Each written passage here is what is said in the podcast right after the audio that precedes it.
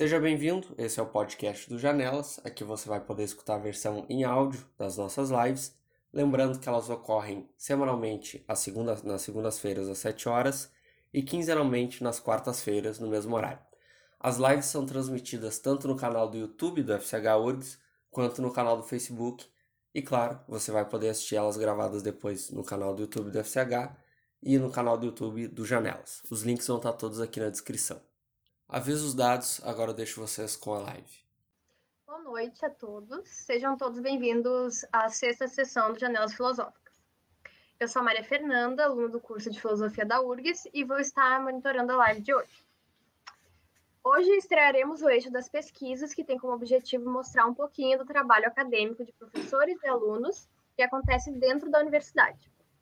Para essa estreia, convidamos o professor Rogério Severo, a compartilhar a sua pesquisa nessa apresentação intitulada Esboço de uma Filosofia Perspectivista. Contamos também com a participação dos debatedores Guilherme Schuller, graduando, e o professor David Horst.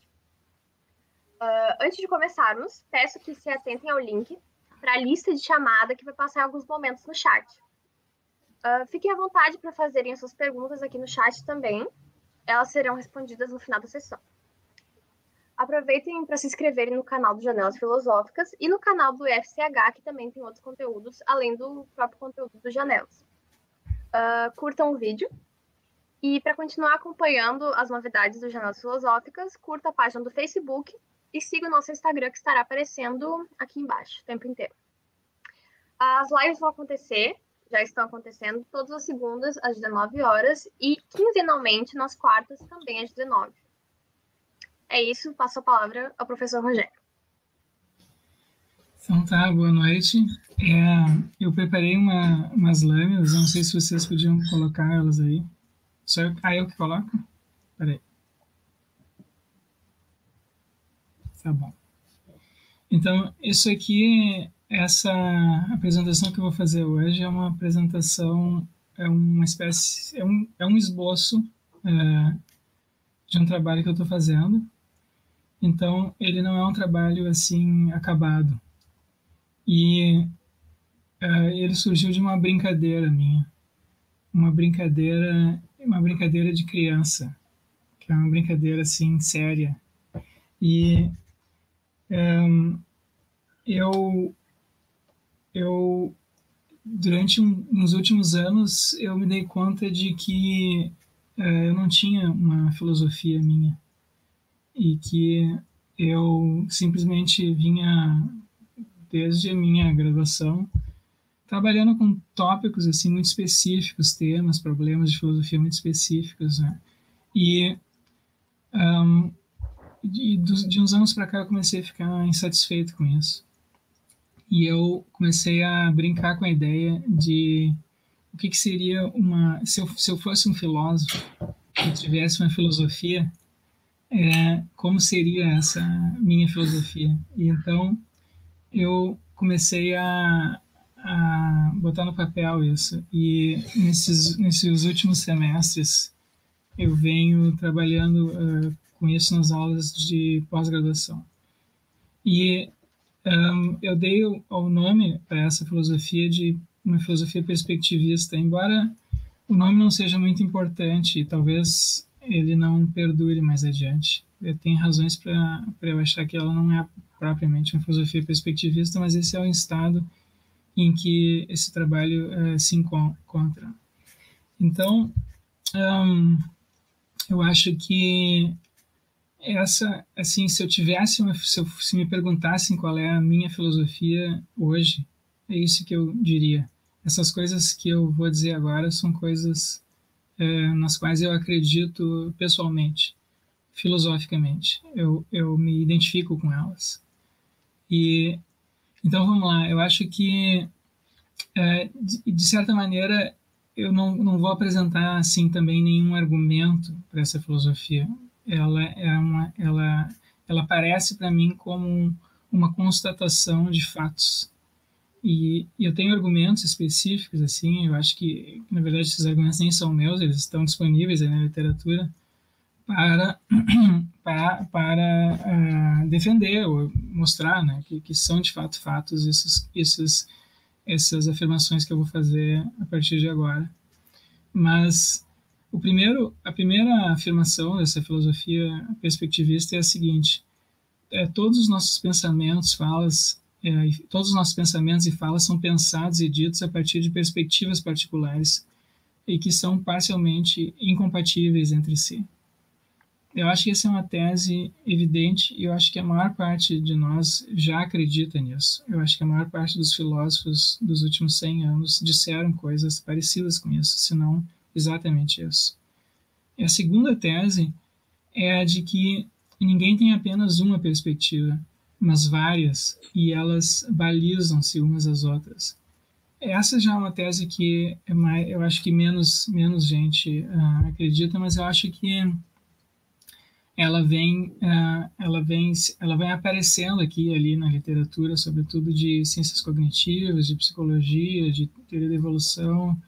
Então, eu, eu acho que ela que ela, ela, ela é uma tese também assim factual, é uma, uma afirmação factual, e ela, com, ela, ela combina com a, com a primeira para responder a muitos dos, assim, para mitigar muitas das preocupações que as pessoas geralmente têm com filosofias de tipo perspectivistas, que são filosofias assim que tendem a ser mais relativistas. Né? Mas então, é, é, então vamos lá. Eu, por que, que eu acho que a primeira afirmação é uma afirmação é, evidente? Eu acho que ela então, bom, em primeiro lugar, o que, que quer dizer perspectiva aqui? Né? A gente pode a gente pode falar uh, de objetos ou ter pensamentos a respeito de coisas, de eventos, de ações, de pessoas, mas a gente pode também tematizar a perspectiva a partir da qual uma pessoa, um evento, um objeto é, é visto. E, existem inúmeras maneiras de perceber, ver, conceber, né? representar um, um, objeto. Então aqui, por exemplo, tem uma ilustração disso que eu acho bem assim uh, intuitiva. A gente tem inúmeras maneiras de representar, por exemplo, bidimensionalmente o globo terrestre. E elas são diferentes, né? Elas todas, todas elas distorcem a, a, o, o planeta Terra de alguma maneira. Então, algumas distorcem, algumas desses, alguns desses mapas é, distorcem a forma dos, dos países, dos continentes, outros é, distorcem, preservam a forma, mas, mas distorcem o, o tamanho né, de, de, um país relativamente, de um continente relativamente ao outro. Alguns deles é, preservam as direções, outros não preservam as direções, e assim por diante. Então eles eles são úteis para propósitos é, distintos.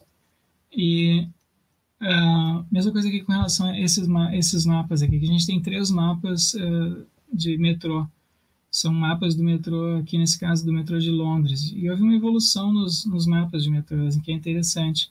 Então, se a gente ver ali o mapa de mil, 1908, é um mapa que representa, além das linhas de metrô, representa também a, as ruas da cidade. E as linhas de metrô, elas seguem mais ou menos, seguem mais ou menos os contornos da, que a gente encontra efetivamente nas linhas de metrô de Londres. O segundo mapa de 1925 é um mapa que contém só as linhas de metrô e não, não faz nenhuma referência, ele não aparecem as ruas da cidade de Londres. E o terceiro mapa, de 1933, eliminou tanto as ruas e quanto a for, o formato né, das, das linhas de metrô. Então agora todas as linhas são representadas como linhas horizontais, verticais ou oblíquas, né, em ângulos de 45 graus.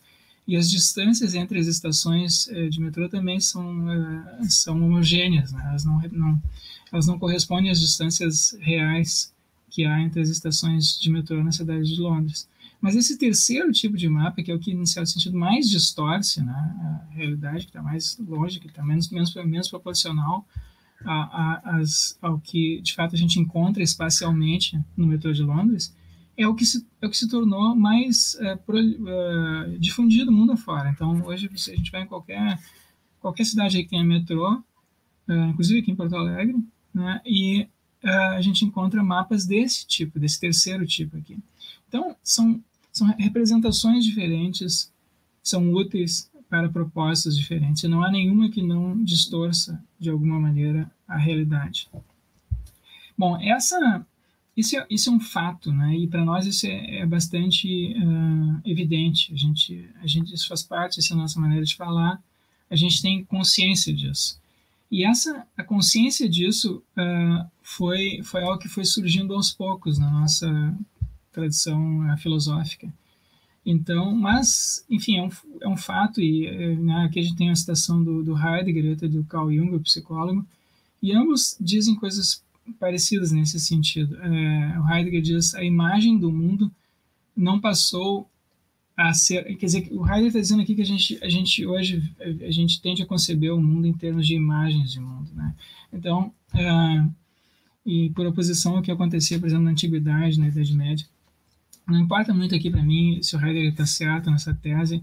O que eu quero chamar atenção aqui nessa uh, apresentação é simplesmente o fato de que isso para nós uh, soa plausível e, e que nós, nós isso, isso faz, faz parte da nossa maneira de pensar, até de falar. Então, o que o Heidegger diz é a imagem de mundo não passou a ser moderna de medieval que era antes. Então, é assim, antigamente os, os medievais tinham uma imagem de mundo que era medieval, os antigos tinham uma imagem de mundo, e assim, assim por diante. Essa ideia de que nós temos representações de mundo é, uma, é, é algo que caracteriza a, a modernidade e a nossa época contemporânea. Então é algo que surgiu uh, no início da modernidade e que se difundiu na nossa tradição filosófica, na nossa cultura, na verdade. E então houve uma espécie assim de psicologização né, da, da, da filosofia, da ciência, da nossa mentalidade. E o, e o psicólogo uh, Jung coloca isso nesses termos. A consciência moderna já não pode prescindir do conhecimento da psique. É isso que distingue a nossa época das épocas precedentes. Então, que, que perspectiva inicialmente, é, o, o, sentido inicial da palavra perspectiva é, é, de um ponto de vista visual, uma perspectiva visual. Esse é o, esse é o sentido literal da palavra perspectiva, né? Então a gente vê as coisas, vê uma, uma, paisagem, uma pessoa, um objeto a partir de um determinado ponto de vista. A gente poderia ver de outros pontos de vista.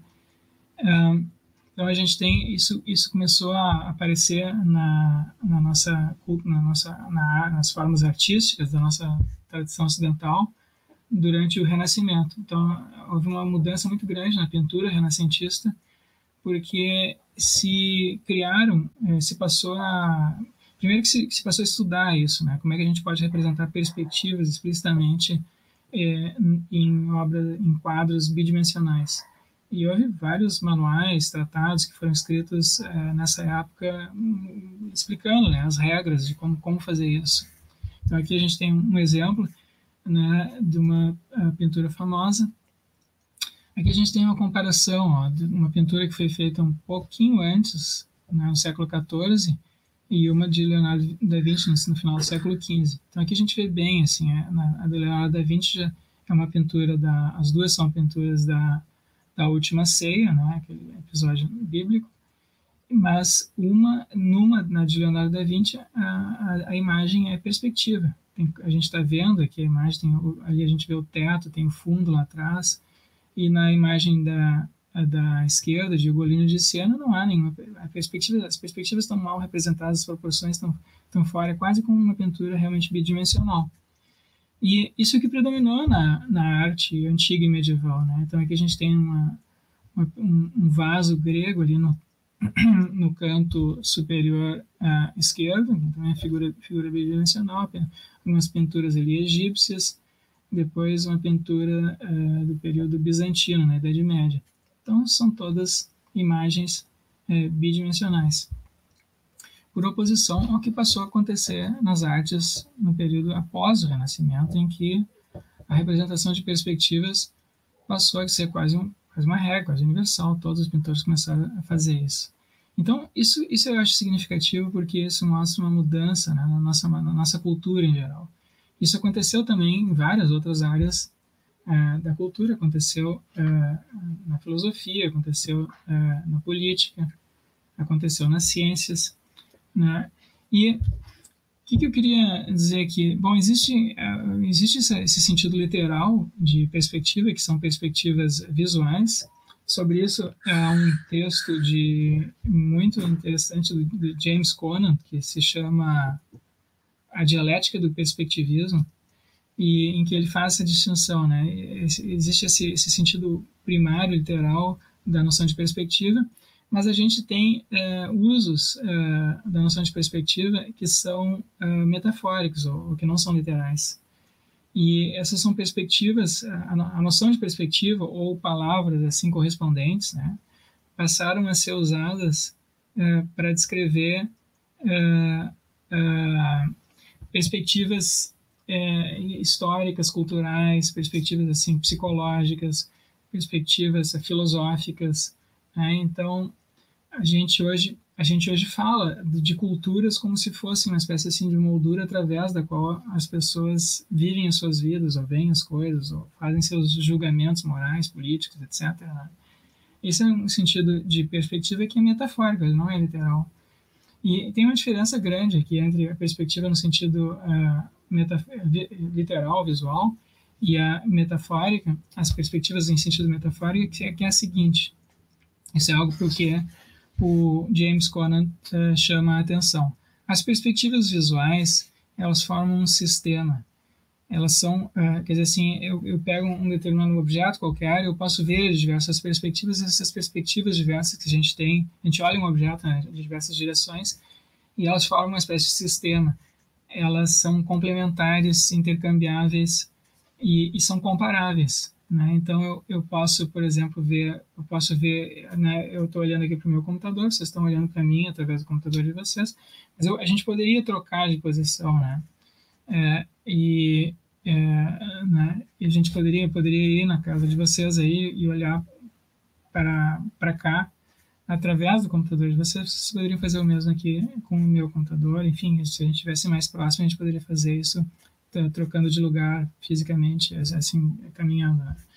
Então, é, então elas são, elas são intercambiáveis, são completamente intercambiáveis, são comparáveis. Eu posso comparar minha, o que eu estou vendo com o que vocês estão vendo, e elas são complementares, né, no sentido de que formam sistemas. As perspectivas em sentidos imaginárias, perspectivas em sentido metafórico, não são totalmente comparáveis, elas não são, elas são intercambiáveis apenas na imaginação. Eu, eu, eu consigo imaginar como é que era assim o, a mentalidade, né, de um, de um, grego antigo. Talvez eu consiga imaginar um pouco como é a mentalidade, sei lá, de um de um, de um americano, de um japonês. Mas eu não sou americano nem japonês, então isso é algo que eu consigo fazer apenas parcialmente, apenas na imaginação. É a mesma coisa com relação a, a, a complementaridade, né? Elas, algumas dessas perspectivas em sentido é, metafórico não são é, complementares, algumas são até incompatíveis. E é, às vezes podem ser complementares, mas nem sempre são. Né? Então, existem regras, existem, assim como existem regras para representação de perspectivas visuais na pintura, existem regras também para comparação, para intercambiabilidade e para complementariedade de perspectivas em sentido metafórico. Mas essas regras são parciais elas não são uh, a gente não não tem como fazer isso completamente. Uh, a gente pode a gente claramente a gente fala né em, em, em, perspectivas assim filosóficas né isso é muito comum a gente usa por exemplo assim a gente a gente a gente, assim, os filósofos não, não não tratam apenas de teses e problemas conceitos específicos. Filósofos diferentes também têm modelos gerais diferentes, né, visões de mundo, digamos assim. Né? Então, tem alguns filósofos que têm uma espécie de modelo assim geométrico do conhecimento da, da natureza, né? tratam a natureza como uma máquina. Então, é, né, alguns filósofos iluministas fizeram isso. Né? Descartes, por exemplo, tem um modelo desse tipo. Algumas pessoas têm, têm um modelo, digamos assim, familiar da natureza. A gente vê, por exemplo, se a gente pega aquele, aqueles textos é, do Antigo Testamento, né, na Bíblia, ou pega filósofos judaicos, né? Então, eles, eles, eles têm uma espécie de modelo familiar, o pessoal, tudo é pessoal, as relações são pessoais, até as coisas, os eventos da natureza são tratados de maneira, assim, pessoal, né? Então, o, o conjunto de conceitos que eles usam para descrever a si mesmo e a natureza é bem diferente do conjunto de, de conceitos que são usados por esses filósofos que, que usam esse, de modelo na, uh, geométrico. Outros filósofos, né, se a gente for pegar, por exemplo, uh, for pegar, por exemplo, um filósofo taoísta, né, a gente for ver o Tao Te Ching, por exemplo, a gente tem um outro conjunto de conceitos que é completamente diferente, então é um modelo completamente diferente. A, a, a, os seres humanos, a, natureza, são, são concebidos em termos assim de, de a, a harmonias, né? E as afirmações que a gente faz são parcialmente assim ilusórias. Então, é um outro, um outro conjunto de conceitos ali que é empregado. E se a gente for ler o trabalho dos antropólogos sobre o, a, a, o que dizem os, os, índios aqui brasileiros, a gente tem um outro conjunto ainda, né, que é chamado modelo multinaturalista, perspectivismo, do perspectivismo ameríndio.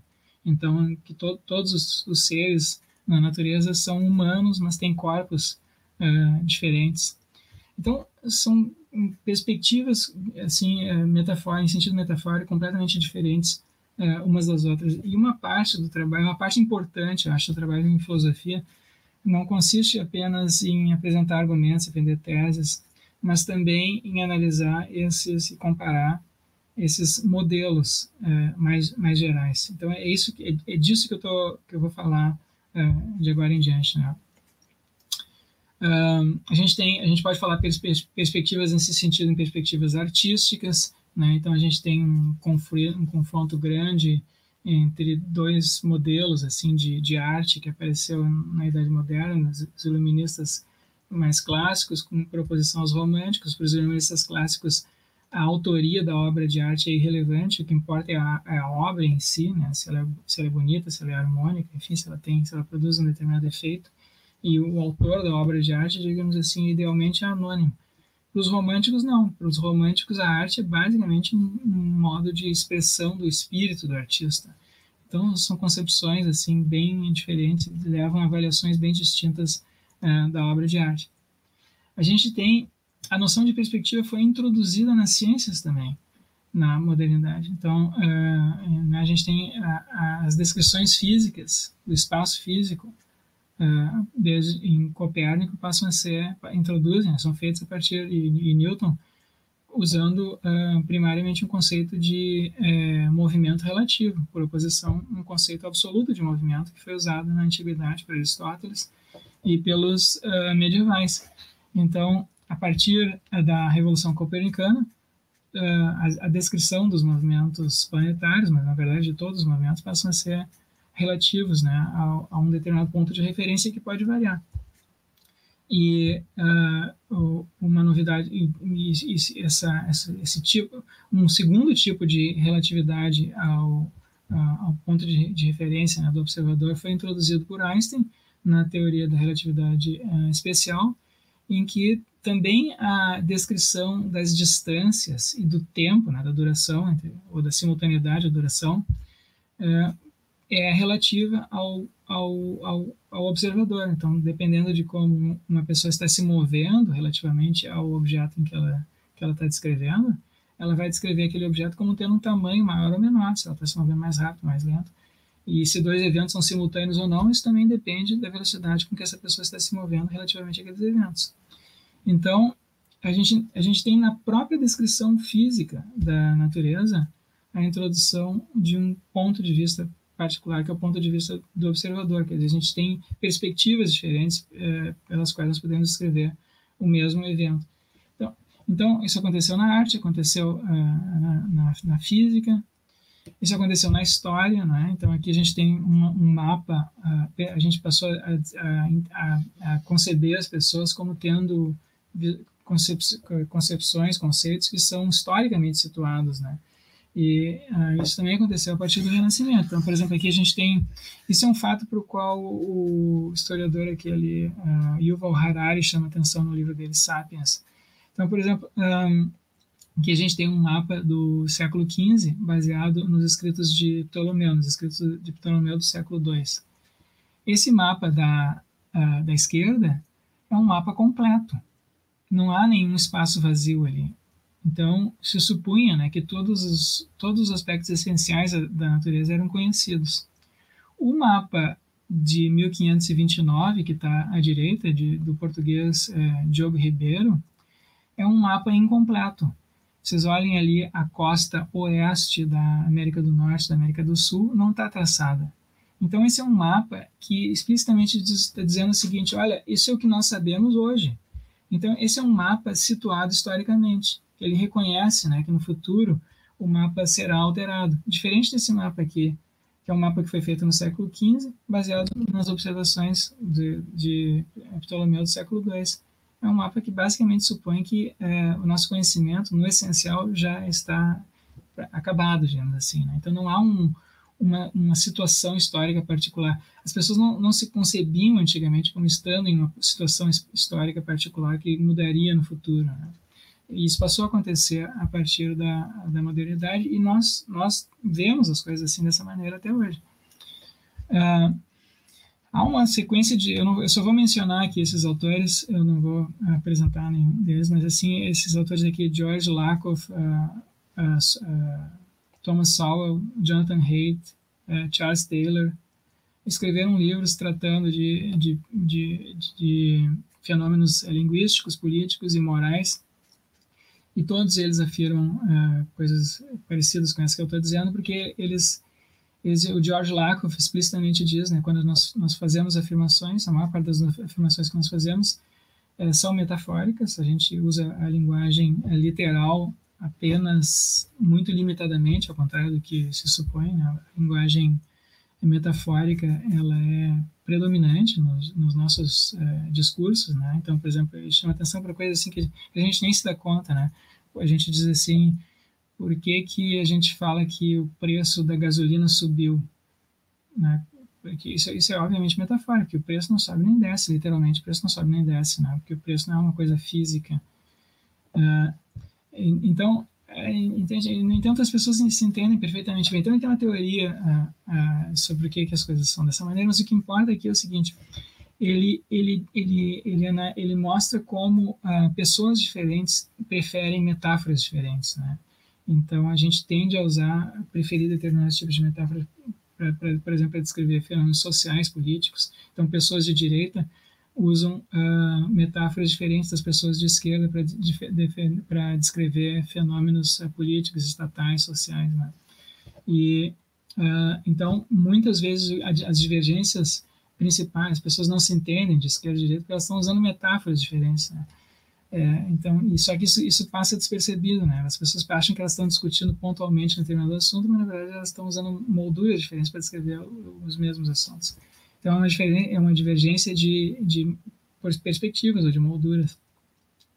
Ah, o, Jonah, o Thomas Sowell também tem um livro que se chama Conflito de Visões, em que ele descreve o que ele chama de uma concepção, uma visão de mundo uh, restrita por oposição a uma visão de mundo, uma concepção de mundo restrita. Né? Então, tem algumas pessoas que acham que o potencial humano é basicamente os seres humanos, que nem diz o Rousseau, né? os seres humanos nascem livres, mas em toda parte se encontram acorrentados.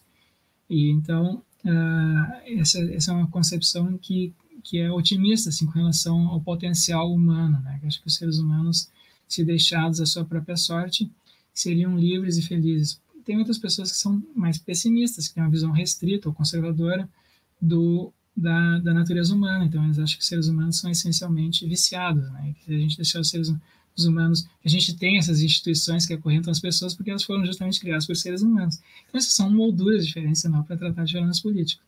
Mesma coisa o, o Jonathan Haidt. O Jonathan Haidt analisa uh, disputas políticas em termos assim psicológicos. Né? Ele diz que pessoas diferentes têm inclinações psicológicas diferentes. Então, tem pessoas, por exemplo, que têm uma mente mais aberta. Quando a gente entra num quarto, por exemplo, de uma adolescente, tem alguns adolescentes que tem lá, né, a gente entra na, na, na, no escritório deles, na mesa deles lá, a cama está arrumada, os, os lápis estão tudo num estojinho, estão tudo apontado, os livros estão tudo arrumado.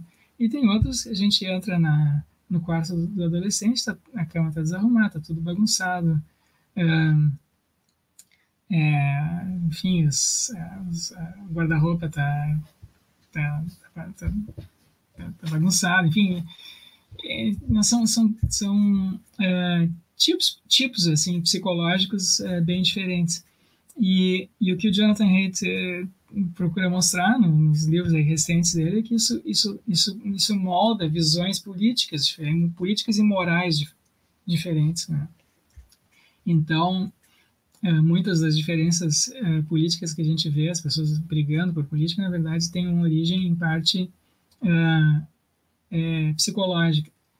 E então isso, isso gera visões de mundo diferentes. Né? Então, para além da, da, argumentação racional pontual sobre, sobre políticas, né, sobre sociedade, existem essas diferenças de visões de mundo.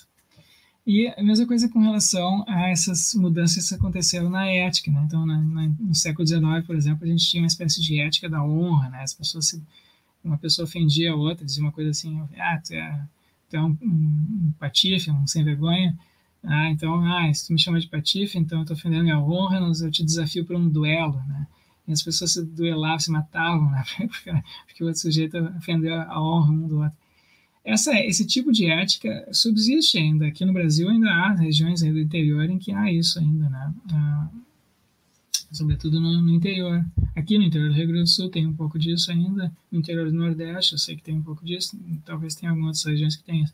Mas, em geral, nas cidades é, e nos países mais industrializados, isso foi substituído no início do século XX pela chamada ética da dignidade. Então, se, o, que, uma pessoa diz não importa muito, né? Se ela diz assim, uma pessoa me, me xinga, isso não tem importância para mim. Isso não, eu, eu tenho que, né? O que vem, a gente diz assim, ah, o que vem de baixo não me atinge, né? Essa é uma expressão típica dessa dessa ética da, da dignidade. E a partir da década de 60 começou a aparecer o que o Charles chama de uma Charles Taylor chama de uma ética da, da autenticidade, né? Então é uma, é uma, são são avaliações morais, éticas que a gente faz uns dos outros que levam em consideração não o que as pessoas dizem ou fazem, mas a sinceridade, a, a devoção com que elas fazem, né? Então isso, isso é bastante marcante na, na nossa cultura contemporânea. Então a gente tem essas visões diferentes, ou perspectivas diferentes da ética. E nos últimos anos há uma série de estudos assim bem interessantes em biologia evolutiva e psicologia evolutiva e também em, em psiquiatria sobre uh, as bases assim uh, biológicas, fisiológicas dessa dessas nossas capacidades perspectivas. Que, nós, que se nós temos essas capacidades, se nós temos visões de mundo, né, então isso nós temos que ter uma capacidade para produzir isso. E uh, o Michael Tomazello tem uma, tem uma tese, né? Uh, apresentou nos, nos livros, nos últimos três livros dele, ele apresentou uma tese sobre a evolução das capacidades perspectivas em seres humanos e que teriam passado por três fases básicas que ele chama de intencionalidade individual, uh, com, compartilhada e agora coletiva. Também não, não só estou mencionando isso para mostrar como isso se difundiu assim na na nossa, no nosso, nas nossas teorias científicas. Né? O, o Ian McGilchrist, que é um psiquiatra inglês, tem um livro uh, de 1912 em que ele fala da, das diferenças entre as, as, funções do hemisfério direito e esquerdo. E ele argumenta que uh, eles, eles, eles geram uh, perspectivas diferentes, né? Tem, geram experiências diferentes, particularmente no que diz respeito à atenção quando nós temos uh, uma atenção mais focada, mais pontual, mais descontextualizada. Esse, é, esse é um produto do, da, de atividades do, do, hemisfério esquerdo, em geral, na maioria das pessoas do hemisfério esquerdo. Mas quando a gente está assim caminhando na natureza, a gente tem uma atenção mais desfocada, prestando atenção assim mais globalmente, onde é que eu estou inserindo naquele contexto. Eu estou prestando atenção assim a perigos que pode haver na natureza, mas também a possibilidades novas então, em geral, a gente usa o hemisfério uh, direito para fazer uh, quando a gente quando esse tipo de atenção aí está acionada uh, em nós. E assim por diante, tá? Também na, na, na, nas, ciências, nas, ciências, cognitivas, na, psicanálise, na, psiquiatria, enfim. Então, esse é um, é um conceito, esse, essa, a, a, as ideias de perspectivas estão muito assim difundidas na nossa cultura e também nas nossas ciências. E a gente tem também o que a gente, que a gente pode chamar de perspectivas espirituais, então, tem pessoas, por exemplo, que dizem assim, a vida, por perspectivas espirituais, eu quero dizer assim, aquilo que mobiliza as pessoas, né, que faz, que dá sentido à vida delas, né? Pessoas diferentes é, encontram sentidos para suas vidas de maneiras muito diferentes. Então, tem algumas pessoas que dizem, como o Woody Allen, né, falam nos filmes dele, que a vida é basicamente absurda, né? Então, então não tem assim um propósito último. Uh, por outro lado, tem pessoas que, que tendem a ter uma posição mais de tipo, eu diria assim, Nietzscheana, né? Que a gente pode, a gente pode dar um sentido, a gente pode, a vida mesmo não tem sentido, mas a gente pode dar um sentido para a vida tornando-nos uh, como que Deus espera nós mesmos, né? Como que a gente postulasse assim, um sentido viver de acordo com isso.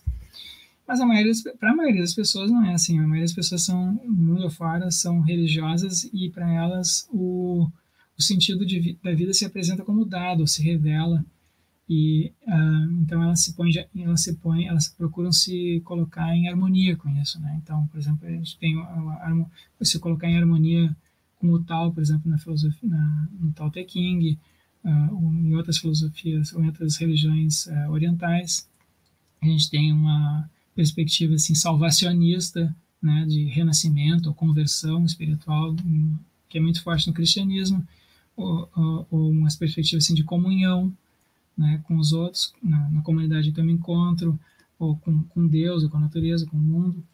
Ou a gente pode ter uh, aquilo que uh, pessoas que se que têm experiências místicas ou transcendentes em que elas uh, algo, algo se revela para elas e elas buscam então adequar a sua vida a isso, mesmo que isso não tenha como ser colocado em palavras. É, então são, são perspectivas assim em sentido espiritual, acho que a gente pode falar. Bom, eu acho que isso é, um, isso é algo é algo que uh, eu, eu, eu suponho que isso é mais ou menos pacífico, né? Eu acho que é um fato, é um fato que nós nós vemos nós nos vemos dessa maneira. A gente a gente a gente a gente tende a descrever diferenças entre culturas diferentes, entre eh, é, pressupostos políticos diferentes, entre é, momentos históricos diferentes, entre religiões diferentes, em termos de perspectivas diferentes. Claro, gente, não necessariamente a gente usa a palavra perspectiva, mas a gente tem isso, isso para nós é concebível, né? E a gente a gente tende a descrever é, dessa maneira. Então, é, eu acho que isso é um fato todos os nossos pensamentos, e, e, pelo menos assim nós tomamos isso como sendo um fato, né? Todos os nossos pensamentos e falas são pensados e ditos a partir de perspectivas particulares que são parcialmente incompatíveis entre si. Então essa é a primeira proposição, digamos assim, desse, desse esboço de uma filosofia perspectiva. É, a segunda a é, proposição é de que ninguém tem apenas uma perspectiva, mas várias, e elas balizam-se é, umas às outras.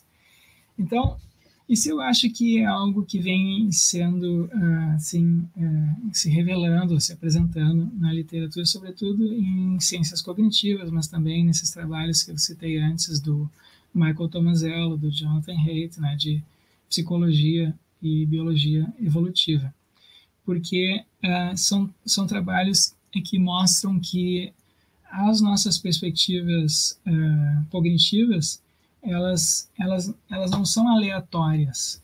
Elas, uh, quer dizer assim, os, o, o, tipo de percepção que a gente tem, por que, que algumas coisas nos chamam mais atenção que outras na natureza, por que, que a gente percebe o espectro de cores que nós percebemos, por que, que alguns padrões visuais nos chamam atenção e outros não, por que, que a gente faz determinados tipos de inferência e outros não.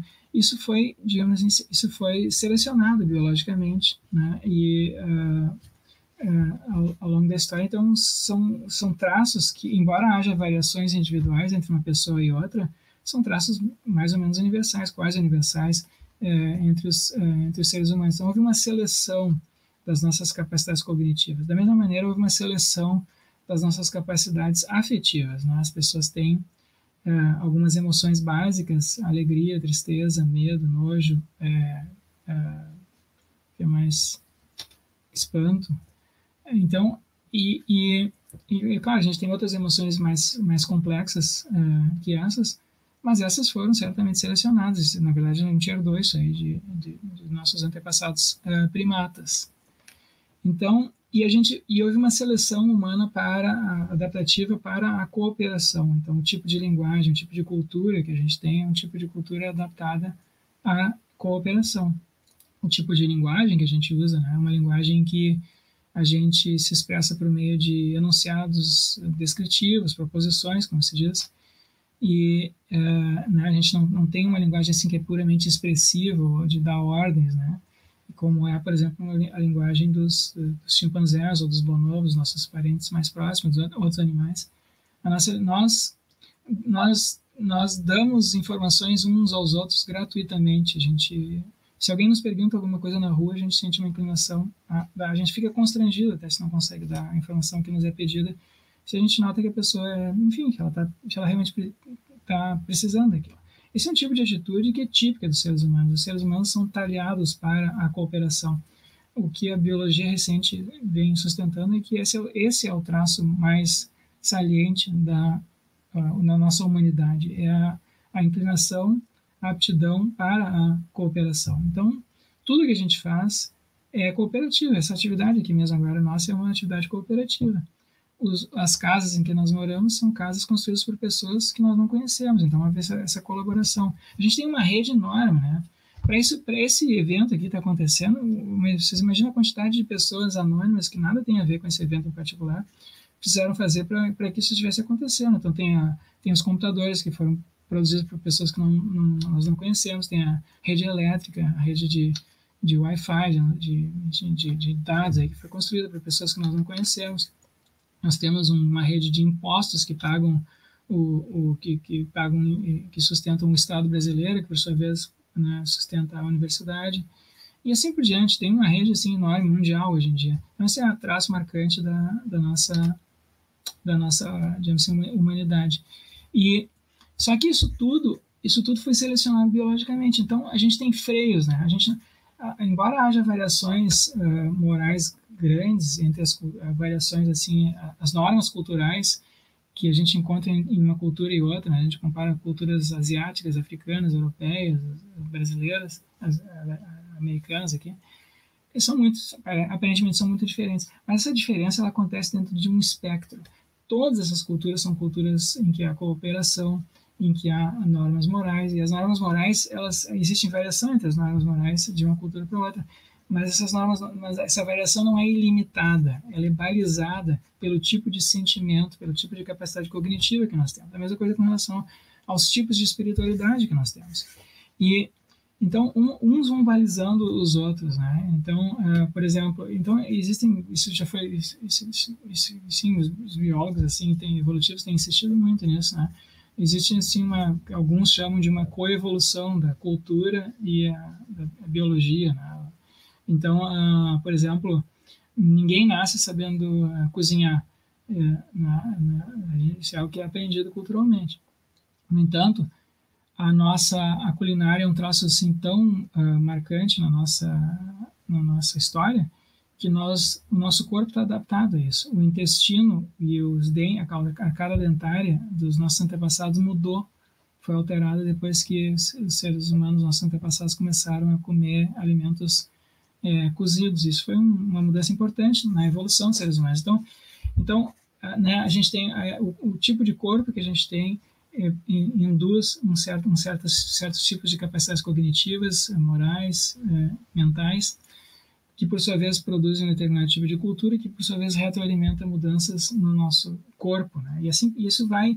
Então a gente tem, a gente não, embora a gente tenha uma variedade muito grande de é, de, de, perspectivas assim possíveis, né? Na, na arte, na, na, na moral, na política, na espiritualidade, essa, essa variedade não é limitada, ela é balizada. Ela é balizada, em primeiro lugar, pelo nosso corpo, ela é balizada pelo nosso ambiente, ela é balizada pelo tipo de mente que nós temos, pelas capacidades mentais que nós temos, e ela é balizada pela cultura que nós atualmente temos, né? pela, pela situação histórica em que nós, nós atualmente nos encontramos. Então, tem coisas que para nós hoje são possíveis, que para os nossos antepassados não eram possíveis por causa das mudanças culturais é, que aconteceram. Então, o que eu acho que aconteceu nos últimos 500 anos foi que essas capacidades, é, essas capacidades assim é, mentais, é, desculpa, essas essa, nos últimos 500 anos nós, nós, nós nos tornamos progressivamente conscientes, né, de que nós somos assim, de que nós temos perspectivas, tá? Então isso, isso passou a ser um aspecto assim saliente da própria cultura, uma espécie assim, uma espécie de reflexão, um movimento, digamos assim, reflexivo, né? da, da nossa própria cultura. Então, hoje nós, nós nos concedemos assim. Mas, claro, essas, essas, isso, isso dá a impressão, às vezes, isso dá a impressão, às vezes, de que nós temos uma infinidade de perspectivas incoerentes, incompatíveis umas com as outras. Né? Então, como, como nessa nesse trecho aqui do poema de Walt Whitman, eu, eu me contradigo? Muito bem, então eu me contradigo. Eu sou grande, contenho uh, multidões. Né? Então, ou essa frase aqui do, do Nietzsche, eu vos, do, do, assim falou Zaratustra, eu vos digo, é preciso ainda ter um caos dentro de si para dar à luz uma estrela dançante. Eu vos digo, tendes ainda caos dentro de vós.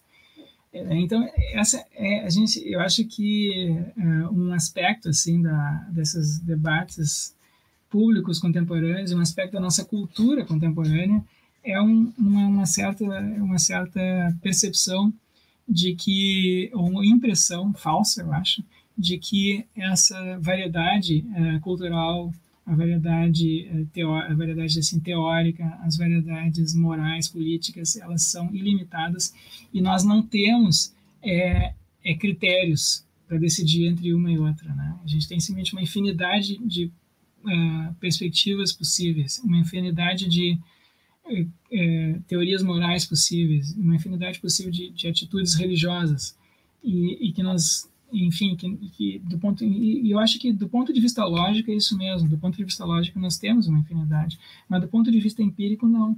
Do ponto de vista empírico, as possibilidades que nós de fato temos a cada momento histórico são muito limitadas, bem mais limitadas do que parecem.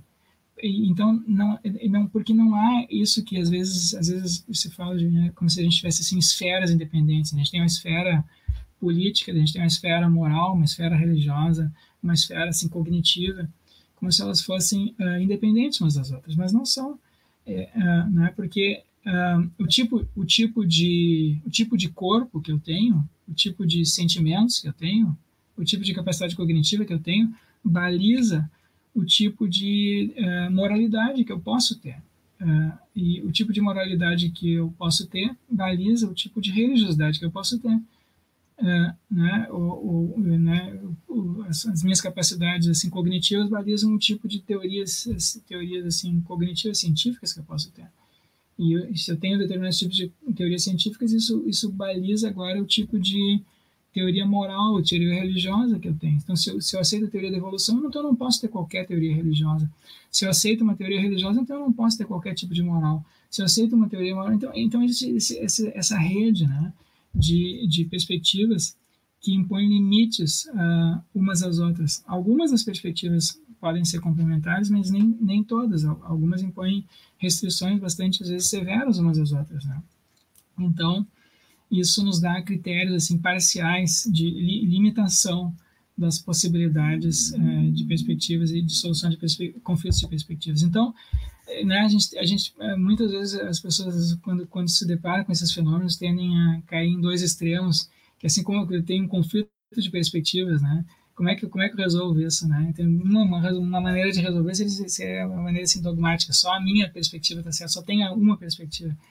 E a outra perspectiva que seria uma perspectiva assim, absolutista, né? E eu, eu tenho argumentos uh, na, na, filosofia a isso, né? Alguns filósofos, digamos assim, realistas, uh, mais assim, linha dura, digamos assim, tendem aí por esse caminho, né? tendem a tentar mostrar que nós podemos racionalmente sustentar que a nossa perspectiva é melhor que as demais, né? que a gente tem.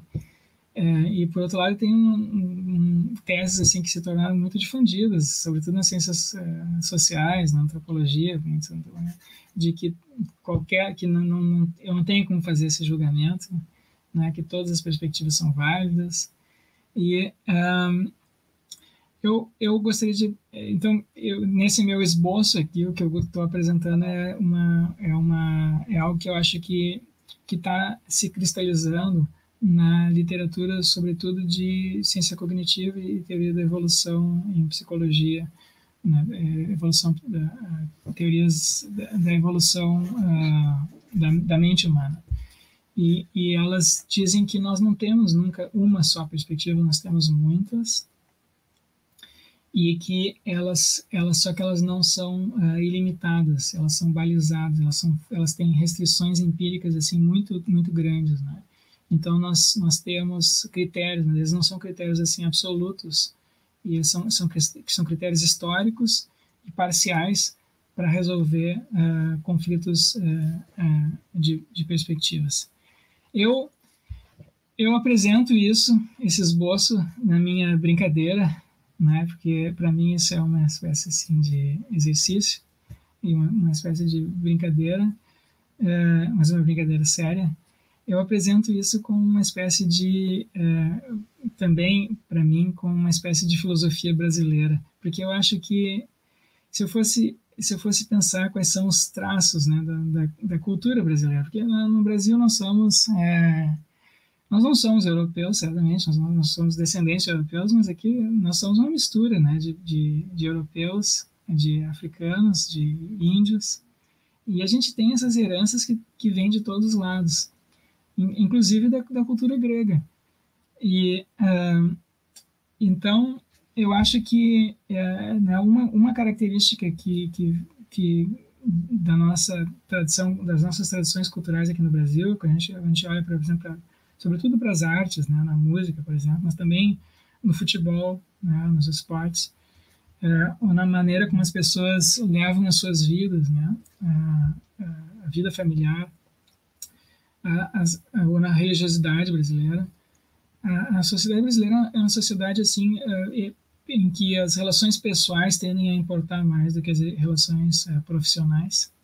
E é uma sociedade assim eclética, né, mistura. Então as manifestações religiosas nunca são puras. Né? As manifestações políticas são também impuras, são tudo misturadas. Né? A gente tem pessoas assim, parecem as, as teses sustentadas aqui é, né, pelos liberais brasileiros, pelos comunistas brasileiros, pelos católicos brasileiros, pelos, enfim, são tudo, são tudo meio misturadas, né? E, é, e as práticas também são, são é, muito misturadas. Outra característica marcante da, da, nossa cultura é a afetividade. Então, isso a gente nota quando vai para outros países, né? As pessoas têm as relações familiares. No Brasil, são bem, as relações pessoais familiares são bem mais é, intensas. Claro que isso tem um lado negativo, que é, por exemplo, as relações públicas então se tornam desastrosas né, no Brasil, mas ou não são muito éticas. mas as relações assim é, é, pessoais, por outro lado, tendem a ser bem mais é, ricas. E a gente tem um outro traço que é uma espécie de incoerência e, e também de, de, leveza. Então, se eu fosse né, uh, casar isso que eu estou apresentando aqui com uma filosofia brasileira, ou entendendo ela como uma filosofia brasileira, eu veria essa filosofia como uma espécie de casamento impossível entre a deusa Hestia e o deus é, Dioniso. Porque é um casamento impossível, porque vocês sabem, a deusa Hestia é uma deusa casta, é, né? e o Dioniso é um, é um festeiro. então, mas eu acho que são dois elementos que é, que, que já estão presentes na cultura brasileira. A gente tem esse lado dionisíaco, carnavalesco na, na nossa cultura, né, que tende a misturar coisas diferentes. A gente tem essa herança, em parte, da, da, da, da, da filosofia, enfim, da, da, visão de mundo indígena, do perspectivismo ameríndio, né? Mas a gente tem também esse lado mais doméstico, né? A deusa Este é a deusa do, do fogo, da lareira, ao redor da qual as pessoas é, se reúnem para contar suas histórias, então é um lugar de, de comunhão, de participação mais, mais íntima. Eu acho que são dois aspectos que, que mesmo que, que eu esteja completamente errado a respeito disso na filosofia brasileira, acho que são pelo menos assim desejáveis, pelo menos para mim são desejáveis, e eu acho que, que são elementos que estão em falta no nosso momento atual, né? Porque é um momento em que as pessoas vivem assim uma situação de de crise, de, e não só por causa da pandemia, isso já vinha acontecendo antes, né, de, de incapacidade de, dialogar, de conversar, e as coisas se tornaram é, pesadas. E eu acho que esse casamento de Estia com, com Dionísio é uma espécie de contraponto, ou um contraponto possível para isso. Mas então tá, é, esse era o que eu tinha a dizer. Passo a palavra a vocês agora para me destruírem, se possível. Tá bom. Obrigada, professor, pela essa exposição. Eu já passo a palavra para os debatedores. Eu só queria lembrar que todas as perguntas feitas nos comentários agora vão ser respondidas no final da live. E se não der tempo de responder todas, vai ter um vídeo posterior gravado que vai ser colocado aqui no canal também. Vocês podem vir assistir. Aproveito para dizer que vocês podem se inscrever no nosso canal e nos seguir pelas redes sociais, pelo Facebook e Instagram. Tá bom, então eu passo a palavra para o professor David. Obrigado. Obrigado, Rogério. Sim. Pode me ouvir? Tá, ótimo. Então, uh, é muito interessante. M muitas perguntas. Um, então, em geral, eu, eu, eu gostaria de saber mais como você como você entende, como você concebe uh, a relação do que você chama uh, perspectivismo, filosofia perspectiva, ou perspectivista, com, um, com algumas outras posições na, na, na filosofia, um, para entender melhor quais exatamente são as implicações da, de, uma, de, uma, de uma filosofia perspectivista, para saber se eu, se eu concordo ou não. E um, uma, uma, uma, pergunta muito geral, acho que, que, que provavelmente também um, uma, uma pergunta óbvia e, e a relação entre, entre esse perspectivismo e, e várias formas de relativismo e, as, e, as, e os problemas que, que tradicionalmente são, são que você confronta como relativista, tá? Mas mas antes disso, eu, eu, eu quero começar com uma, com uma pergunta talvez um pouco mais um, específica, porque porque no semestre passado a gente falou muito sobre sobre epistemologia, sobre sobre teorias uh, da justificação. Então eu estava me perguntando se você um, acha que que na epistemologia, quanto mais, mais precisamente uh, quanto às teorias da justificação, se você acha que uh, o perspectivismo implicaria uma, um, uma forma de, de, de, internalismo da justificação, um, de acordo com qual uh, as minhas crenças um, as minhas crenças, a justificação das minhas crenças depende da, da evidência que, que está acessível da minha, da minha perspectiva. Tá? Porque me, me, me, parece, em outras palavras, me parece que, que, que, um, que uma filosofia perspectivista um, na epistemologia uh, é incompatível com, com uma noção externalista da justificação. E eu, eu, eu gostaria de saber se você, se você, se você concorda com, com, com essa impressão que eu, que eu tinha. É, eu, David, obrigado, David, uh, pelas perguntas. Eu, eu acho que isso que eu estou falando aqui está num nível assim de mais, mais, mais geral, é mais abstrato, né, de, de discussão. Então, eu acho que eu, eu seria perspectivista também em epistemologia. Eu acho que em epistemologia uh, eu tenderia a dizer, olha, os, uh, os internalistas, quanto à justificação, eles têm razão com relação a algumas coisas. Então, eles estão eles estão salientando alguns aspectos né, da, do processo de, de justificação.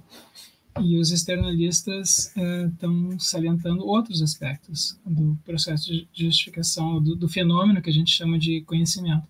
E eu, eu, eu acho que isso, eu vejo isso na, na escolha de exemplos né, que, eles, que eles analisam. Então, os, os internalistas tendem a, a escolher exemplos mais ligados assim a, a aqueles conhecimentos uh, mais, digamos assim, acadêmicos ou científicos, em que a gente é capaz de apresentar justificações, e os externalistas tendem a dar exemplos daqueles de tipo assim, né, do, sei lá, do, do, do sujeito lá que é como é chicken sex, como é que faz, que faz, que faz que, que, discrimina o sexo dos, dos pintinhos sem saber exatamente, sem dizer, sem saber dizer por que, ele, como é que ele está, que, que critério ele está empregando. Então, a palavra conhecimento é uma palavra ambígua, eu acho, é uma palavra útil para propósitos assim práticos, mas do ponto de vista técnico ela é, ela capta fenômenos bem diferentes. Então, o que como perspectivista eu diria eu diria que que são que são, pelo menos em parte, complementares, são visões em parte complementares, eu acho, do fenômeno. Mas eu não sei, tu, tu sabe bem mais do que eu sobre isso.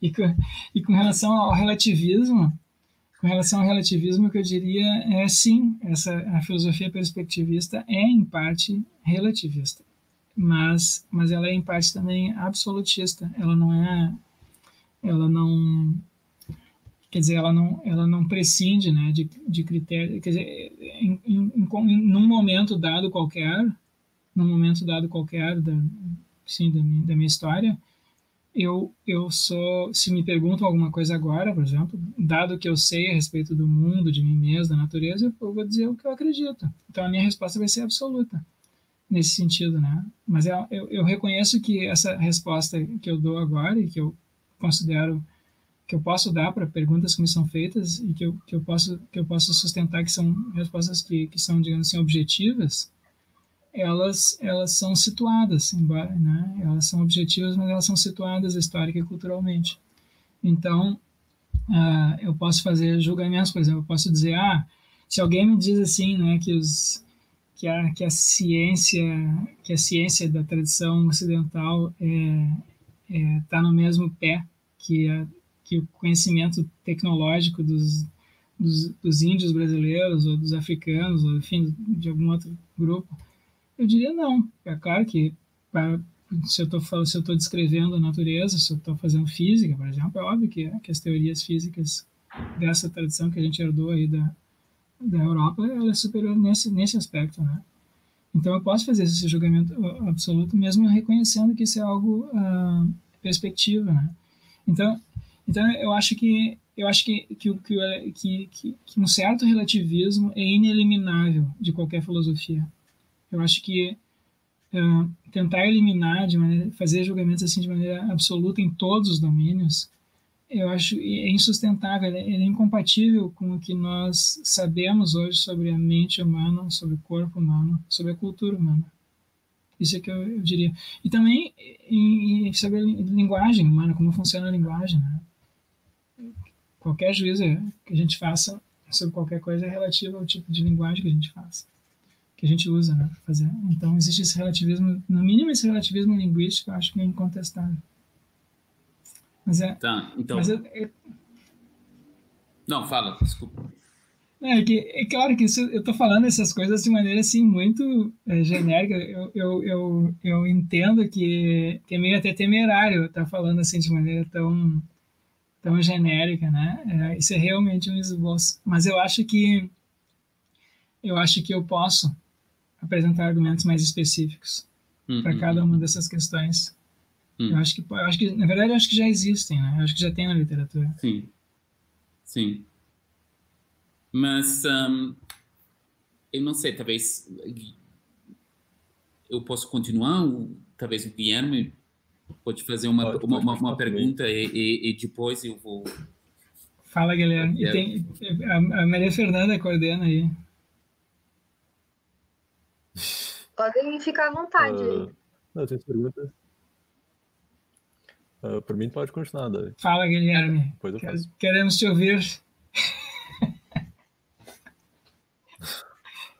Bem, as minhas perguntas são, são bem mais gerais e, e geram em torno da conexão que tem com o relativismo, que para mim é bem obscuro, assim, uh, no que, que se assemelha ao relativismo e no que, e no que se assemelha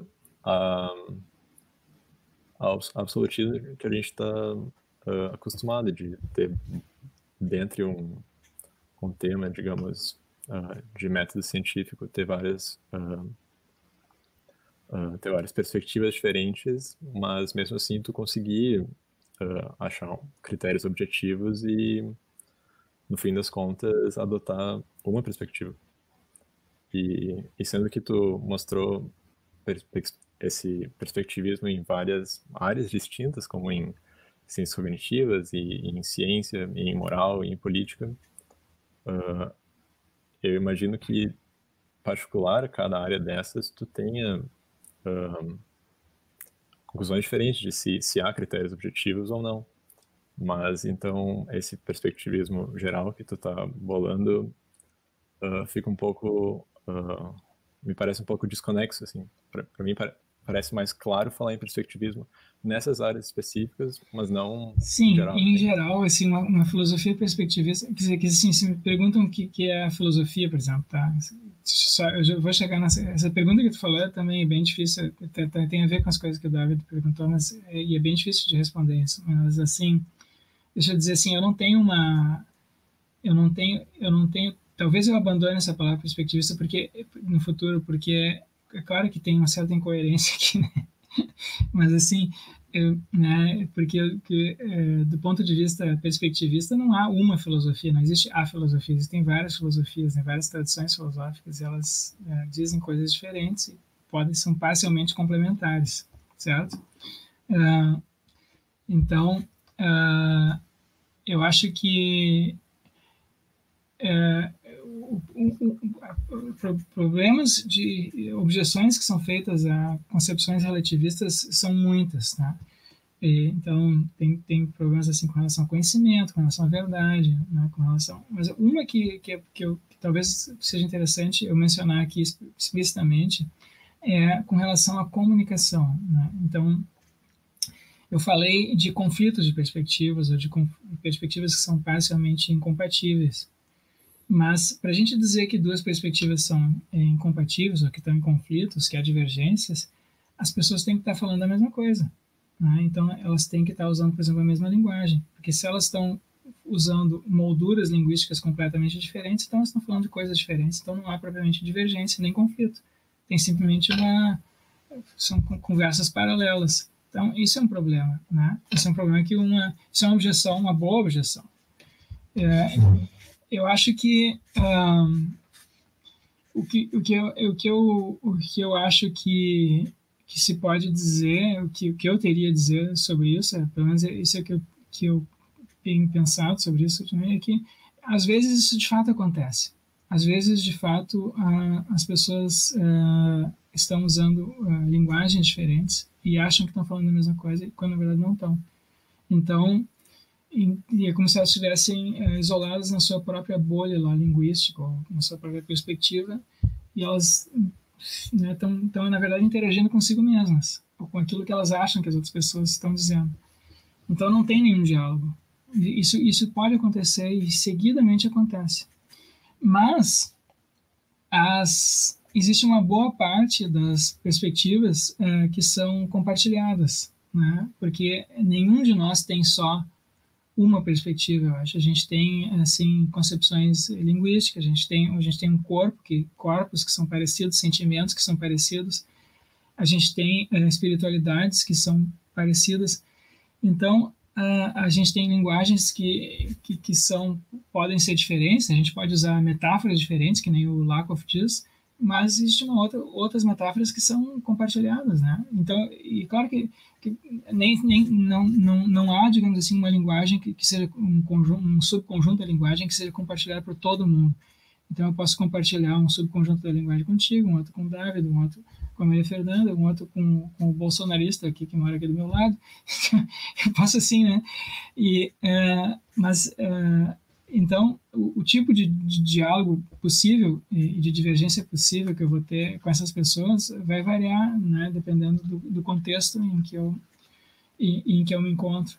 Então, eu vou ter critérios assim parciais de objetividade é, em cada um desses domínios, entende? Então, na medida em que eu compartilho contigo certas é, crenças comuns sobre filosofia, sobre ciência, sobre religião, então nós vamos perfeitamente se entender e, e, dialogar e ter critérios objetivos para resolver as nossas divergências nesses domínios. Mas pode ser que em outros eu não tenha isso, isso contigo eu tenho, mas eu, tenho nesses outros, por exemplo, pode ser que a gente tenha divergências muito grandes de perspectivas, não só de opinião, com relação a, sei lá, a arte, ou com relação à música, né? Por exemplo, né? Que tu, né? Por exemplo, tu, tu, é muito mais sofisticado que eu em música, então é certamente a tua perspectiva é bem diferente da minha né, com relação à música. Mas, mas enfim, pode ser que, né? Aqui com, com outras pessoas eu, eu consiga perfeito, tenho, tenho opiniões assim, visões, concepções parecidas. Então, então tem isso, né? Tem, tem essas, esses, esses diálogos parciais. Além disso, tem as dinâmicas, né? Porque uma perspectiva, as perspectivas não são estáticas, elas são, vão sendo afetadas umas, umas pelas outras. A gente tem dinâmicas e a gente tem isso, esses, esses diálogos assim mais filosóficos, que são, não são diálogos guiados por regras de, de demonstração, como nas ciências, né? Ou, de, ou regras assim de, de experimentação, né?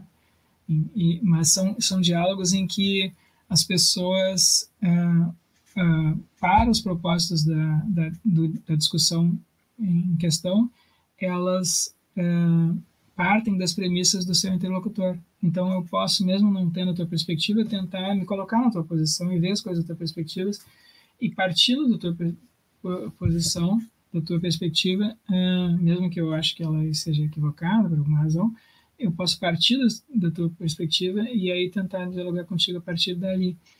Então, eu acho que em filosofia, muitos dos diálogos filosóficos uh, são desse tipo. São diálogos uh, entre de pessoas que, de perspectivas diferentes, mas que, para os propósitos de argumentação, partem de. assumem, né, para proposta de argumentação, a, a, a visão de, de, de, de visões que elas não, não acreditam naquele momento. Então, existem esses, esses diálogos assim parciais, né? Então, é uma, é uma objetividade parcial limitada situada historicamente. Então, e, e é certamente, certamente tem relativismo, mas esse relativismo não é, não é generalizável, eu acho. Do ponto de vista empírico, eu acho falso que, que, isso, que isso se generalize. É muito difícil de generalizar. Sempre tem acordos parciais, viver, assim, linguagens parcialmente compartilhadas, sentimentos parcialmente compartilhados, teorias, enfim, então, isso é o que eu diria. Tá bom, se vocês concluíram já, podemos ir para as perguntas do chat? Vamos lá. Então, primeira Aí. pergunta da Luísa Gimeno. As diferentes perspectivas podem ser entendidas como influências ideológicas diferentes? as diferentes perspectivas podem ser entendidas como influências ideológicas. Bom, existem perspectivas ideológicas distintas, né? Então, o livro esse do, que eu citei antes do Thomas Sowell, o livro do, do George Lakoff, o livro do Jonathan Haidt fala disso, né? Ideologias diferentes. Ideologias são perspectivas assim parciais, elas são perspectivas são enfim, são concepções, né, que as pessoas são bom, tem, tem muitos conceitos aí de ideologia, né? Mas uh, sim, isso, esse fenômeno, se eu só dizer isso para não entrar muito nesse assunto, porque é muito, muito assim, cabeludo, né, esse, esse, esse assunto das ideologias, mas ele é, é uh, existem perspectivas ideológicas distintas. Então, tudo que eu falei aqui sobre perspectivismo vale também para ideologias. Então, eu, eu diria que um, que ideologias distintas uh, salientam né, aspectos uh, distintos da sociedade, da natureza humana e, e, tendem a tomar isso como absoluto, como absolutos. Tá? Então, uma pessoa que é mais conservadora, por exemplo, ela tende a ter uma uma visão mais uh, pessimista da, do, do potencial humano. Né? Então, eles acham que os seres humanos tendem a criar que, que, que Cinnamon tende a ser viciado, a ter, ter, ter comportamentos imorais, né, que, e que as instituições criadas por seres humanos tendem a reproduzir esses mesmos vícios. Então a gente tem que impor limites nas instituições. E uma pessoa que é mais progressista tende a dizer não, nós nós temos que livrar os seres humanos né, das, das instituições que nós temos e permitir o seu livre desenvolvimento. Então, são, são visões diferentes da, da natureza humana, no fundo, mas que estão baseadas em, em, em, em expectativas, em sentimentos, em, valores né, que as pessoas naturalmente têm, não é algo assim. O ponto central que eu queria dizer aqui é que não, é, isso não é algo, não é um fenômeno puramente ideologias não são produto apenas de não são apenas sistemas de crenças, certo? Elas, elas têm uma, um lado assim sentimental, um lado emocional, elas um lado espiritual, né? então existe esse balizamento assim das, ideologias, mas elas se apresentam como sendo absolutas, eu acho.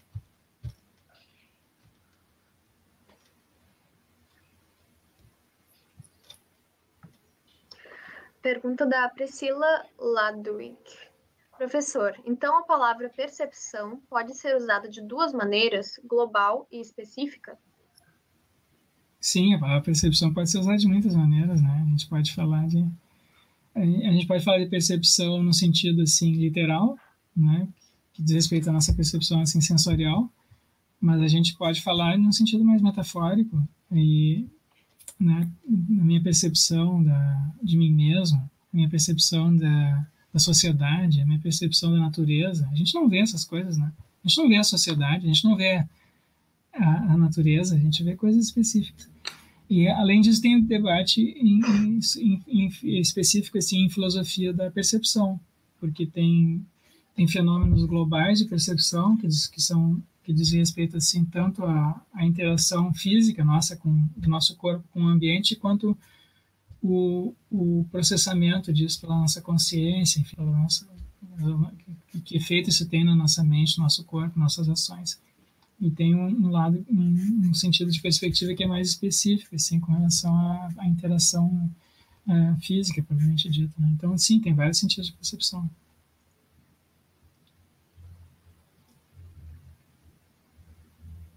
Pergunta da Érica Amaral. Se tem tantas coisas externas e internas que interferem nas nossas perspectivas em uma discussão, o quanto realmente conseguimos nos colocar no lugar do outro? Ah, boa pergunta. Se tem, se de fato, eu acho que a maior parte das coisas que interferem nas nossas perspectivas são inconscientes. Então, um, não é tão simples assim, né, se colocar no lugar do outro. Mas filho, nós, é, nós, os seres humanos têm essa inclinação natural. Isso é uma capacidade que foi selecionada em nós. Nós temos a capacidade para empatia, né? Então, claro, tem algumas pessoas que são, são mais empáticas, outras, outras que são menos empáticas. Tem pessoas que não têm nenhum, quase nenhuma empatia. Então, essas aí são as que a gente chama de psicopatas ou sociopatas mas a maior parte de nós tem uma boa dose de empatia bem maior do que a maior parte dos outros animais, dos outros mamíferos. E, e então um, nós somos capazes assim de nos colocar uh, no lugar do outro tanto do ponto de vista assim cognitivo, né, entender o que que essa pessoa está passando, qual é a situação, e, quanto do ponto porque nós temos uma teoria da mente, né? a, gente, a, gente, a gente acha que as outras pessoas não agem apenas mecanicamente, a gente acha que as outras pessoas têm vida interior, né? Então, é, a gente, assim como nós, nós, a gente sabe dos nossos próprios sentimentos, dos nossos próprios é, pensamentos, né? Que a gente nem sempre manifesta exteriormente, a gente concebe as outras pessoas como sendo iguais a nós nesse sentido. Então, a gente imagina como é que elas estão pensando, como é que elas estão, o que elas estão sentindo. E isso é algo que a gente faz automaticamente. É, todos nós fazemos isso automaticamente e nós somos capazes de fazer isso, né? Então, hum, claro, eu acho que tem que ter limites para isso, né? Mas é, é algo que, que que é da natureza humana, então não, a gente não tem como deixar de fazer isso de certa maneira também.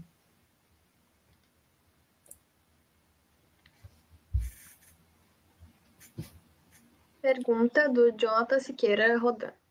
Como lidar com o aspecto da identidade a partir de uma filosofia perspectivista? Como lidar com o aspecto da identidade? Qual aspecto da identidade? Não entendi. Qual aspecto? Talvez, talvez se ele pudesse especificar. qual a identidade. Ah, bom, que, que eu posso dizer sobre identidade? Identidade, assim, pessoal, talvez?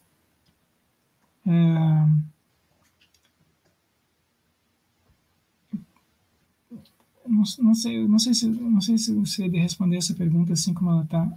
Teria que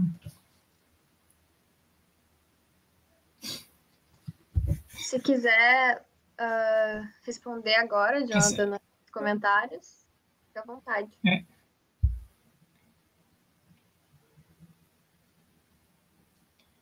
Bom, por enquanto, vamos para a próxima. Ricardo Ronchetti pergunta: onde propriamente a filosofia perspectivista se conecta com o relativismo? E se conecta com a filosofia relativista a partir de algum evento da modernidade? Um, bom, isso aqui que eu estou fazendo é, uma, é um. Eu estou tentando elaborar uma filosofia para mim, né? Então, tem, tem, tem, tem alguns filósofos aí que são, são tradicionalmente chamados de perspectivistas, né? E hoje em dia a gente tem, por exemplo, em filosofia da ciência, tem muitas, muitos, diversos autores, não muitos, mas assim, vários que estão defendendo concepções perspectivistas em ciência. Um, então, eu, é, isso, isso vem surgindo aqui e ali, né? Mas é, uma, é algo que vem se acentuando, eu acho, na, no período mais recente, assim, a partir do século XIX para cá mas as raízes disso estão no início da, nossa tradição filosófica, estão no início da modernidade. E uh, isso se conecta com o relativismo, é, porque, é, porque a tese, uma tese básica do perspectivismo de todos os perspectivismos é que aquela enunciado número um ali que eu coloquei no início da apresentação, segundo o qual todos os nossos pensamentos, todas as nossas falas, todos os nossos julgamentos, né, eles são situados histórica e culturalmente. Então, só que as culturas e os períodos históricos são muito, são variados, né? Então, qualquer afirmação que a gente faz é relativo àquela cultura, àquele período histórico. Então, é aí que entra o relativismo, entra na própria formulação da, da filosofia perspectivista. Né? Se eu aceito que as minhas afirmações são todas produtos, de certa maneira, ou estão situadas, que o significado delas está atrelado àquele período histórico, àquela cultura. Então, as nossas afirmações, os nossos julgamentos nunca são absolutos. E, e, se eles fossem absolutos, nós não saberíamos, né? Se, mais importante, mesmo que eles fossem absolutos, nós não teríamos como saber, porque nós não temos um ponto de vista externo à história, nem à cultura em que nós, nós estamos. Então, uh, né, não que nem falou uma vez, escreveu o filósofo Quine, americano, não existe o exílio cósmico, né? A gente não tem como como se colocar da, da, perspectiva, assim, digamos, de Deus fora do tempo, do espaço. Tudo que a gente fala, diz, pensa, é, todas as nossas filosofias e teorias, todas as nossas morais são é, justificadas e vividas é, histórica e culturalmente. Então, é, são, tem, essa, tem esse essa relatividade, né? Então, o, o, desafio é como não é como preservar algum tipo de critério assim, de objetividade, capacidade de, de, de deliberação. E foi isso que eu tentei é, apresentar aqui na, na, segunda parte da, da apresentação.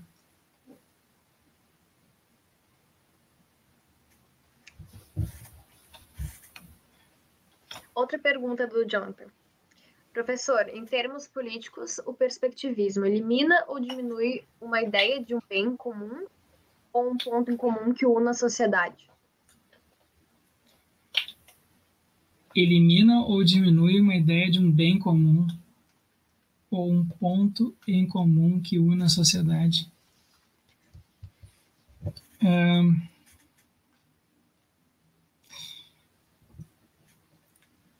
o que o perspectivismo pode dizer, sei lá, tá falando como se existisse essa filosofia perspectivista, mas na verdade isso não, não... eu posso dizer o que eu diria só, né?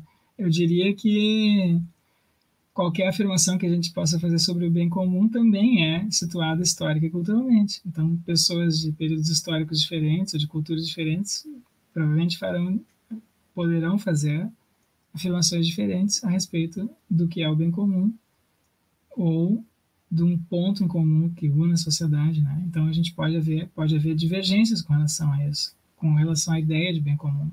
Eu posso ter uma ideia abstrata de bem comum e, na, na prática, isso ser descrito de perspectivas diferentes. Uh, e isso, de fato, já aconteceu, acontece. Nós, isso, é, na verdade, isso, isso é uma característica da, da nossa vida moral e política contemporânea. Né?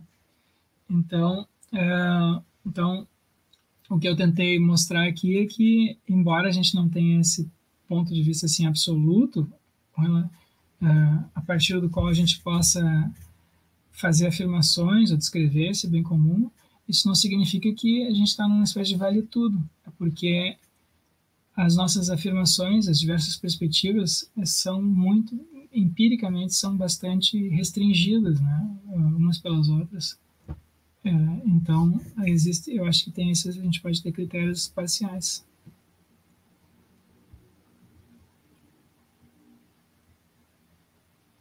Pergunta do Fabrício.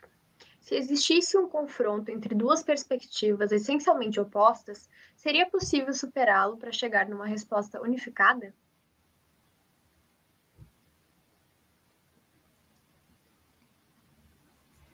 Bom, se essas perspectivas são tão radicalmente distintas que as pessoas não se entendem, elas são opostas, assim, no sentido de que uh, a linguagem é diferente, os pressupostos são muito diferentes, né?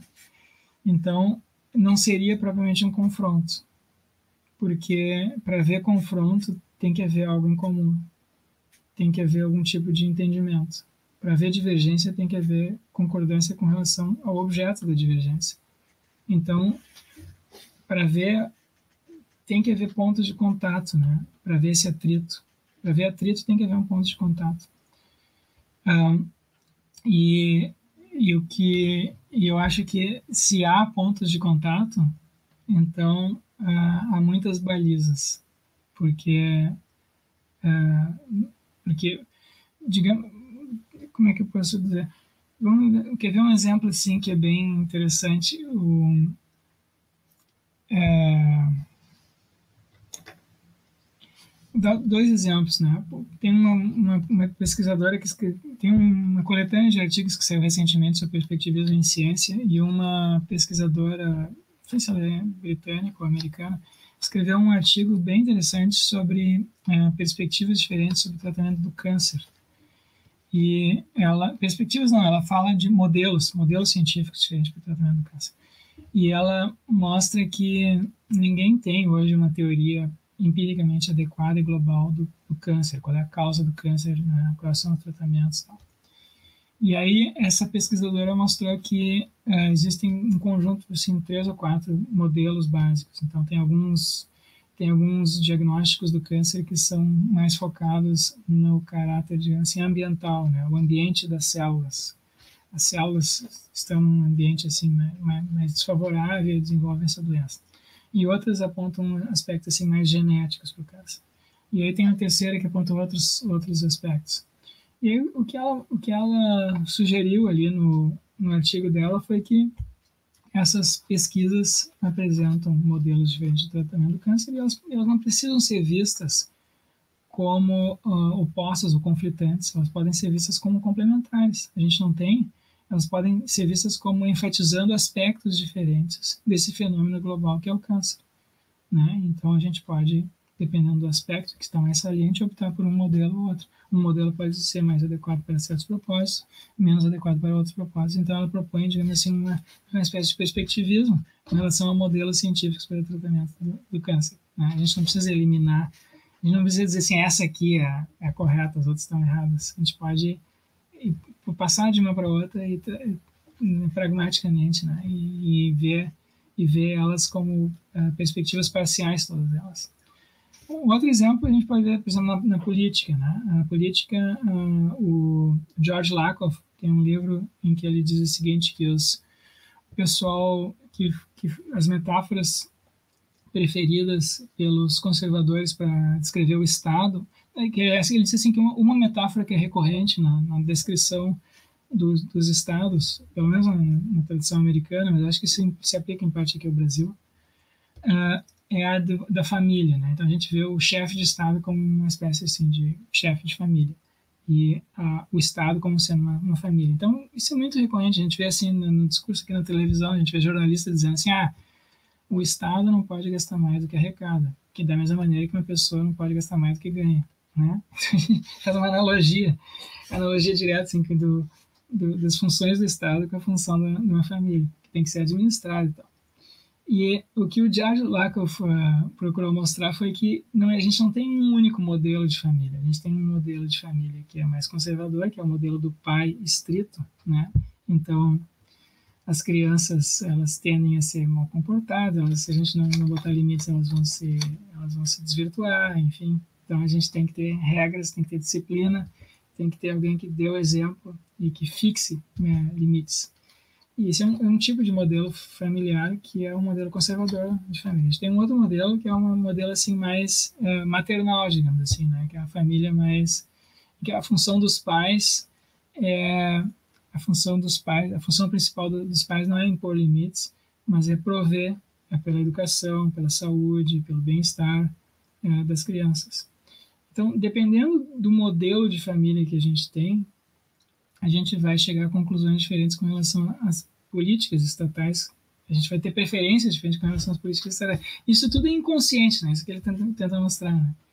Mas, então, então as pessoas não, né? Elas ficam, ficam debatendo, debatendo, debatendo, e parece que nunca chega a nenhuma conclusão, parece que não se entendem, porque elas estão usando o modelo, de, elas, elas, elas, estão usando a mesma metáfora para tratar do Estado, mas elas têm modelos diferentes do que é uma família. Então, só que o George Lakoff diz o seguinte, só que ninguém tem só, todo mundo entende, né? Todo mundo, a pessoa que é, que é de esquerda entende a ideia de um pai estrito e a pessoa que é de direita entende a ideia da, de prover cuidar e proteger os filhos, né?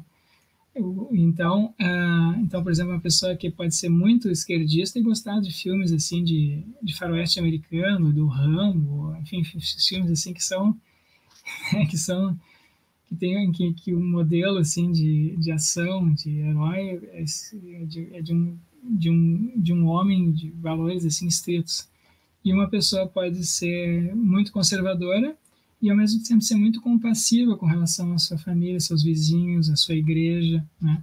Então a gente não tem só uma, a gente entende dos outros, entende? Então, uh, uh, então tem uma tem uma possibilidade bem grande assim de, de, de, diálogos, né? Se a gente pelo menos prestasse atenção, se a gente se a gente não apenas focasse no objeto de uma discussão, mas nas molduras que estão sendo usadas para descrever aquela aquela situação. Então, uh, nesse sentido, a gente pode chegar a acordos parciais, eu acho. Uh, Guilherme e professor David, se vocês quiserem tomar a palavra de novo, sintam-se à vontade. Se não, também. Eu, não, eu, eu, eu quero fazer mais perguntas. Um, então, um, é, mais uma vez, eu, eu, eu, eu, ainda estou tentando entender melhor o que, o que implicaria o, o perspectivismo e, um, bom, por exemplo, o que, o que, o que significaria ser perspectivista um, na área da, da filosofia moral, na, na ética? Como, por exemplo, como, qual é a diferença entre uma, uma, uma, uma, uma, uma filosofia perspectivista uh, na ética um, e, por exemplo, um, a, posição do expressivism, não sei exatamente como se fala isso em, em, em português. Expressivismo. De, de acordo com qual é, uh, de acordo com qual uh, um juízo moral uh, é meramente uma, uma, uma expressão, uma, um sentimento, de uma preferência pessoal, tá? Qual seria qual seria a diferença entre, entre ser perspectivista na ética, na filosofia moral, e um expressivismo? Isso seria mais ou menos a mesma, a mesma posição, a mesma visão? Tá, é que eu, eu acho que, assim, expressivismo, cognitivismo em ética são atitudes, assim, são posições metaéticas, né? Qual é o estatuto dos enunciados da ética? Né? Sim, né? sim. Se aquilo, é quando eu, quando eu faço um juízo moral, eu estou só expressando meus, minhas vontades, os sentimentos, Sim.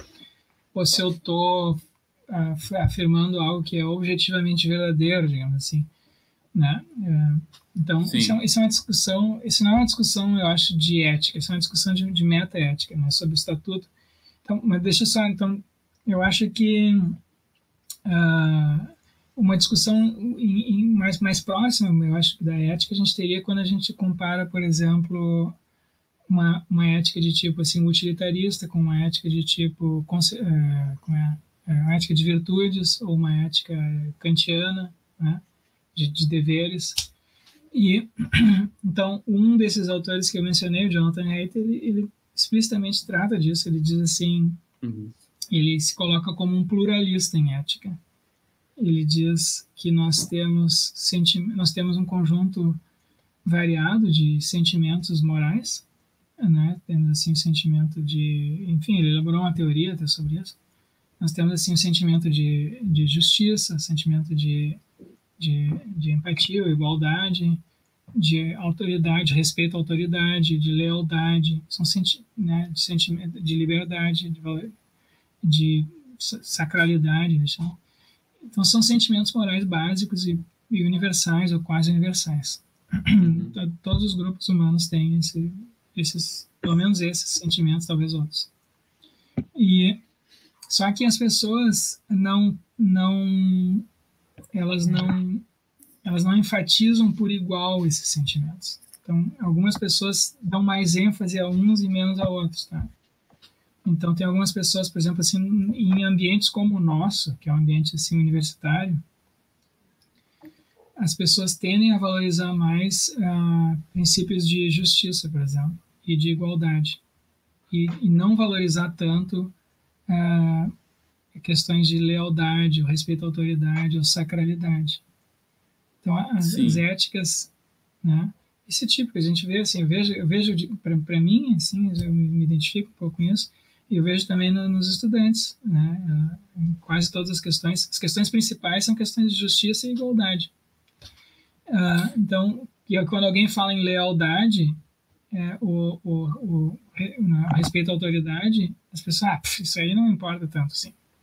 Mas se tu vai numa, numa como aqui numa cidade do interior do Brasil, se tu vai, entrevistar o pessoal ali, um gaúcho aqui que vem numa, numa, numa aqui, eles dependem uns dos outros ali para, quer dizer, não tem hospital próximo, né? Depende pra, da comida, então as relações que eles têm uns com os outros são diferentes das relações que nós temos aqui. A gente vai no supermercado, compra comida, se quebrei a perna, vou ali no hospital, chamo o SAMU e uma pessoa que eu não conheço vai me levar de ambulância até o hospital, onde eu vou ser tratado por um médico que eu nunca vi antes. Mas no interior não é assim. Né? Então, se tu não tem uma relação de lealdade com os teus amigos e vizinhos próximos, a tua vida tem risco. Então, a lealdade é muito mais valorizada nesses ambientes do que, do que aqui nos ambientes das cidades grandes. Então, isso produz éticas diferentes, né? E aí o Jonathan Haidt disse, olha, não posso dizer que uma é melhor que a outra, né? Elas, são, elas servem a ah, tem tipos de vidas diferentes e as pessoas levam, levam ah, tendem a, a, a, ter sentimentos morais ah, mais predominantes num caso ou no outro. E então ele diz, né, existe essa variedade, essa pluralidade, né, de, de, de predisposições morais que as pessoas têm. E a mesma coisa com relação às teorias morais. Ele diz assim, dependendo do tipo de questão que a gente está tratando em ética, algumas teorias morais se mostram mais adequadas do que outras. Então, por exemplo, quando a gente está tratando de questões de política pública, quanto é que o Estado brasileiro deve gastar em educação no ano que vem? Quanto que ele deve gastar em saúde? Quanto que ele deve gastar na agricultura? A gente faz um cálculo. Quando a gente, todo mundo faz um cálculo. Nós fazemos, os políticos fazem, os administradores fazem eles faziam um cálculo, né? Vamos gastar tanto em educação porque isso aí vai ter tal tal efeito. Vamos gastar tanto em, em agricultura porque, enfim, isso vai produzir tais tais resultados. Então é uma ética de tipo consequencialista ou utilitarista, né? Que se usa quando a gente está tratando desse tipo de questão.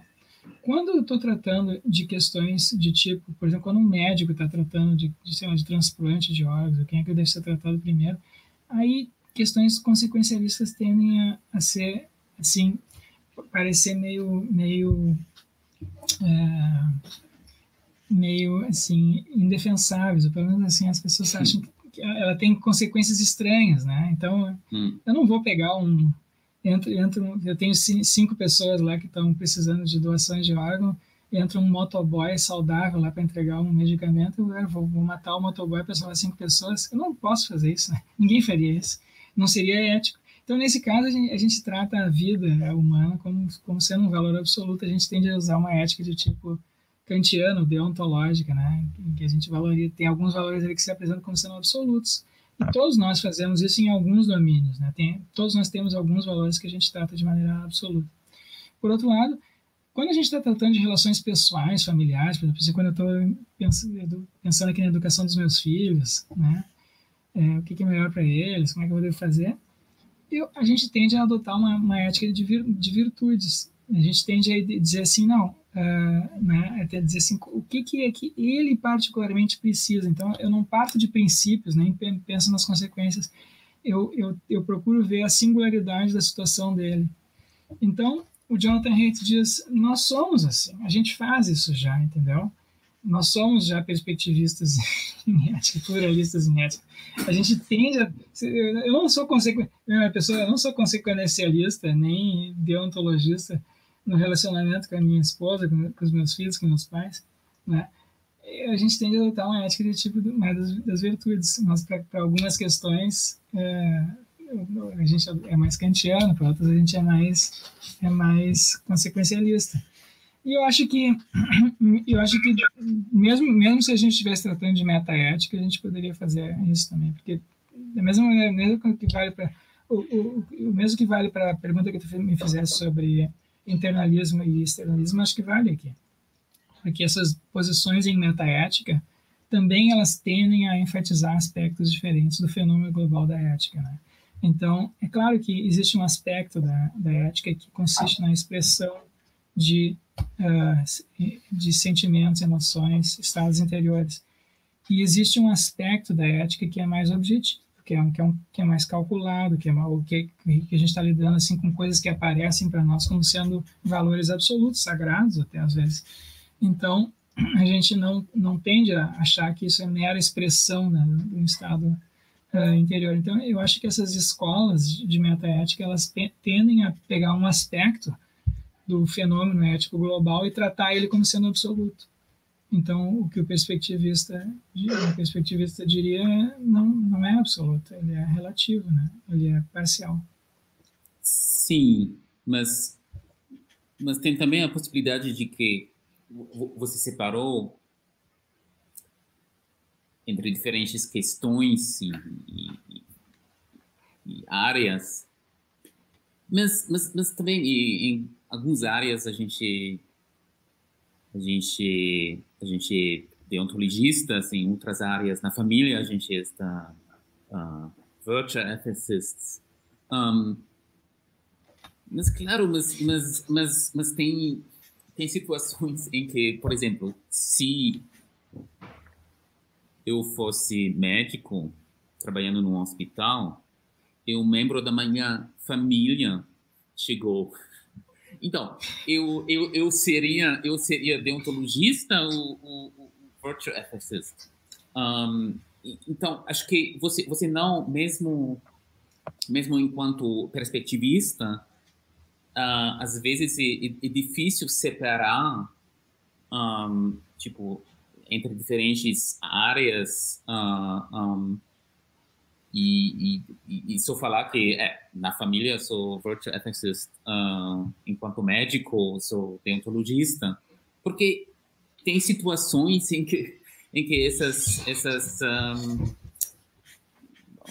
onde você tem overlap, onde você tem, onde você não consegue separar entre entre, entre essas essas áreas. E, e em tais situações você tem você você você precisa acho que mesmo enquanto perspectivista, você, você precisa mais, você precisa falar mais, você precisa uh, um, decidir qual, qual seria, uh, talvez, a, a, a, perspectiva ética uh, correta.